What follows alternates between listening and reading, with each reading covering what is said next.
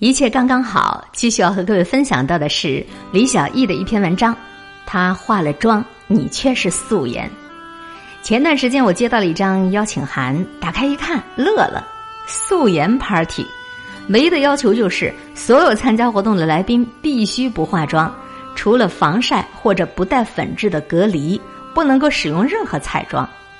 虽然我不是不化妆不出门的人。但是我心底里人类的小阴暗还是让我犹豫。第一，万一全场只有我没化妆，其他来宾都捯饬了自然妆，那我可就有点吃亏了。第二，要是有人人家已经漂了唇线，有人纹了眉的，那一下子就赢在起跑线上了。即便人家素颜，大家的底子还是不一样，无法达到绝对的公平。第三，这会不会是个玩笑啊？看看哪些傻孩子是遵守纪律的那种，但是我很好奇，小心脏扑通扑通的准备着去，并且打算严格遵守游戏规则。这种事儿犯规就不好玩了，甚至我心里头还有点小期盼，猜测那天我会遇见哪些人呢？他们完全不化妆什么样呢？在准备的过程当中，我非常懊恼的发现，素颜和化妆啊都是一项系统工程。要求每个细节都与选择的风格相匹配，比如素颜之后，你再去穿恨天高，哎，你再去穿那种很职业的服装，显然不合适了呀。既然素，那咱就得素到底，搭配自然风格的棉衣或者是麻类的这种舒适放松的服装，整个人情不自禁的就松下来了，没有往日风风火火来去匆匆的职业味儿。虽然离开了神气高跟鞋，个子立马就矮了半截儿，但是身心舒展了呀。化妆不一样，画的不仅仅是眼睛眉毛，精细的妆面还离不开得体有度的举止，精心搭配的服饰，甚至是连情绪那都要启动正式模式啊，并非是刻意的要端着装着，只是相由心生，心由相表。外表武装到位，这内心戏才能跟得上节奏。不自觉的希望展示比较美观的那一面，即便有一点点假，有一点点演，但是这种假和演又是必须要为之的状态。终于，素颜 party 的日子到了，现场很热闹。我睁大眼睛四处打量，仔细寻找那些平时的熟人。A，是我一直仰视的高个子摩登女郎，有一双让我。眼冒红心的美腿，脱了高跟鞋，她素颜的样子就像个淘气的小男孩儿。五官虽然不如平时完美的挑不出毛病，却显出了一种天然的俏皮儿，再也不高冷了。B 是大家公认的一女强人，可是现在我开始怀疑她所谓的强，不过就是平时把那眉毛画的有点近，妆显得有点硬，以至于必须要提着一口气儿不松劲儿。防止整个人塌下来，要不然眼前的他怎么就一副随和、好说话的样儿呢？C 是很多人都羡慕的著名的主播，我见过他上电视的样子，没什么表情，就算是有，也跟播报的新闻情绪同步。此时他安静的坐着，认真的听身边朋友说话，一点儿都没有职业病带来的话痨。我正在探视别人，很久没见的一朋友笑嘻嘻的走过来。以后，认识这么久啊，都没发现你嘴唇上居然有几颗小痣啊！我也自我解嘲，是啊，平时觉得不够好看，都用遮盖力很强的唇膏把它藏住了。总而言之，我看见了一群跟平时完全不一样的人，他们绝大多数不再有通俗理解当中的光彩照人，却平静而惬意。我忍不住就问这一场素颜活动的策划人小 Q：“ 哎，你怎么想起来要做一场这样有趣的 party？” 小姑娘很狡猾的挤挤眼睛，说：“结束的时候一定会真相大揭底儿。”自然风的素颜 party 十点半便健康收尾了。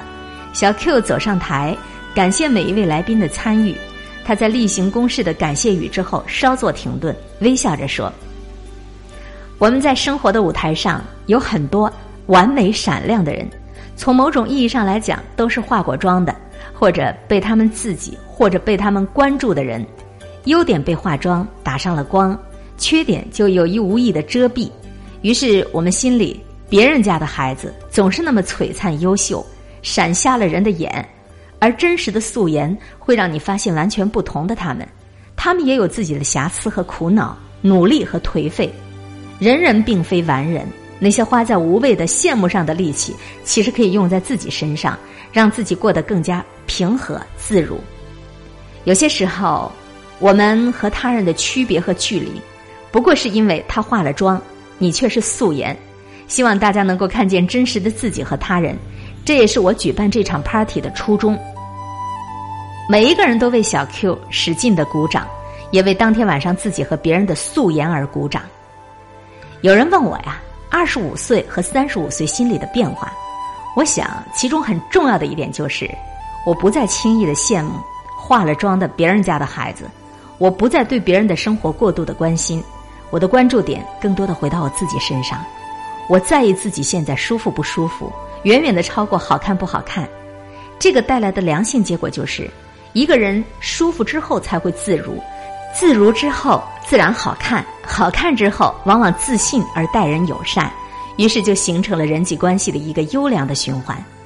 放下跟别人的比较心之后，我发现原先生活里的很多很多的苦恼，都是来自于没有意义的羡慕和没有意义的攀比。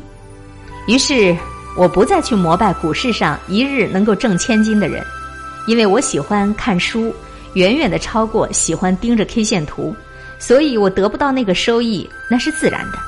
我也不再艳羡身材比我瘦而且皮肤很紧实的人，因为我在健身的单项上我付出不了那么多的时间，现在的样貌已经算是后代了。我也不再倾慕于那些干得好又嫁得好的人。因为我没有超级玛丽的无敌的精力，我只能搞得定我自己面前的这个小摊子。我不再拿化妆的别人去比素颜的我自己，因为我不知道别人的妆面掩盖了那些背后的努力和不被外人了解的瑕疵。我也不确定所有闪耀的人都如我看到的传说中的那么的好。曾经有姑娘对我说，特别欣赏郭晶晶那样的人生赢家。可是这个人生赢家七岁开始学跳水，十多年的这种地狱式的训练，就是为了在空中翻腾动作美妙，要求一直保持双眼张开，眼睛跳水的时候长期受到猛烈的冲击，导致了他的右眼视网膜已经破裂，他的视力只有常人的两成。我相信绝大多数羡慕的都是化过妆的嫁入豪门的冠军，而不是素颜的视力极弱的拼命女郎。可两者叠加，才是所谓的赢家相对真实的状态呀。一个豁达的姑娘，会把生活当中毫无意义的参照物降低到最少最少，不再轻易的羡慕别人。羡慕本身就是一种不太有价值的情绪，它距离嫉妒很近，距离改善很远，它把人的脚摁在原地，让人的心却飘往苍茫的远方，徒增烦恼。这是没有任何意义的，甚至。你怎么知道你自己跟别人最大的区别和差距，不过是在于人家化了妆，而你却是素颜呢？刚才听到的这篇文章来自慈怀读书会公众平台李小艺的作品。别人不过是化了妆，而你却是素颜。的确哈，我们实在是没有必要去羡慕别人家的孩子，实在是没有必要太过于妄自菲薄。生活都有很多的苦恼。很多的苦恼都是来自没有意义的羡慕和攀比。素颜之后，谁过得好，谁过得不好，只有自己知道，天知道。把自己的眼光和注意力收回来，放到自己的身上，关注自己，而少去羡慕，甚至是去嫉妒他人。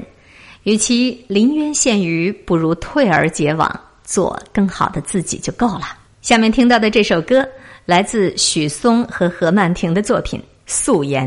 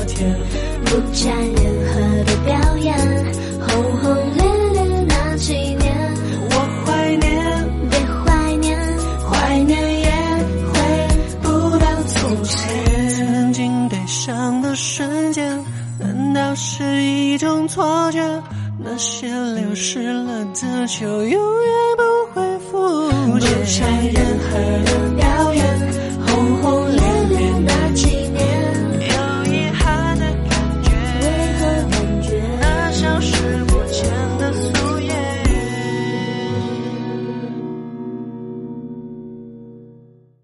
今天的节目最后要和各位分享到的是刘吉手刊登在笨鸟文摘公众平台上的文章：为什么不能当一个胖子？个人有个人的观点啊，有人非常享受胖，有人非常的受不了胖。众所周知啊，甭管怎么样，每一个人都有自己对于美丑的定义，不论男女啊，胖都不太好。这话不是说胖子人不好，而是有一句话叫做“一白遮百丑，一胖毁所有”。无论你的五官再怎么标致，只要一胖，马上呢就主角变成了路人甲。那什么英俊潇洒、优雅性感这些迷人的词儿，都会离你渐行渐远的。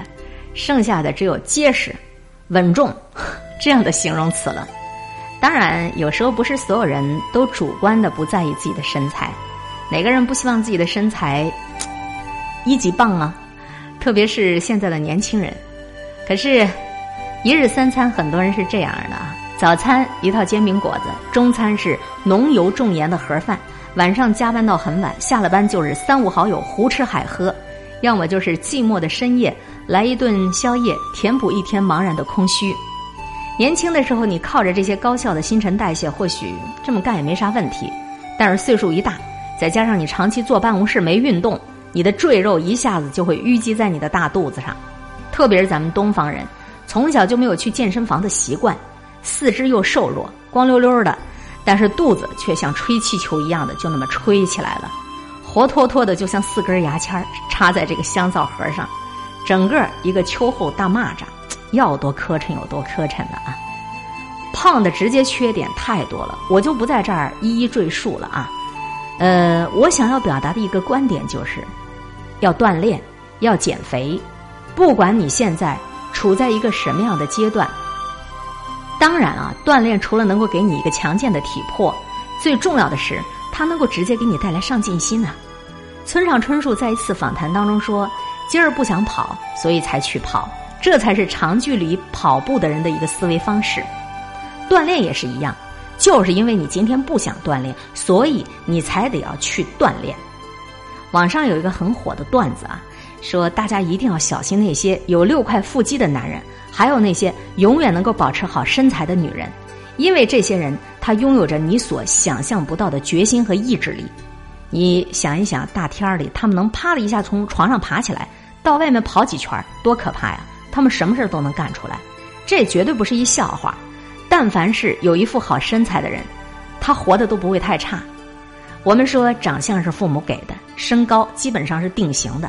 先天的一些东西，我们也许没办法改变了，但是我们的身材绝对是可以自我调控的。试问，一个连体重都控制不了的人，又怎么能够控制好自己的人生呢？再来延伸一句话：一个连早晨起床都控制不了的人，你怎么去控制你的人生呢？许多时候，我们做不成某件事情，并非自己能力不足，而是我们自以为自己能力不足，不敢去做它，所以就永远没办法达成。跑步也是这样，有一点点困难；锻炼身体、健身也是一样，但是没有我们想象的那么难。你的人生可以很精彩，当你把自己的身材锻炼的可以入人法眼了，你的人生就会更精彩。以上的这篇文章来自网络写手刘吉手，刊登在笨鸟文摘公众平台上的。为什么不能当一个胖子？这个还是一本书，呃，节选自书中的环节。这本书的名字叫。瘦下来，世界就是你的。没有去鼓吹什么，只是希望你能够过得更美好。感谢各位收听了今天的节目，主持人海林在空中与你相互勉励，每天保持微笑、淡定、从容的好心态。方便空闲的时候，别忘了问联系我们，联系方式：QQ 号、微信号四零九九七一九七四。欢迎任何人为我们推荐分享好文章和好网站，也欢迎各位添加襄阳音乐广播。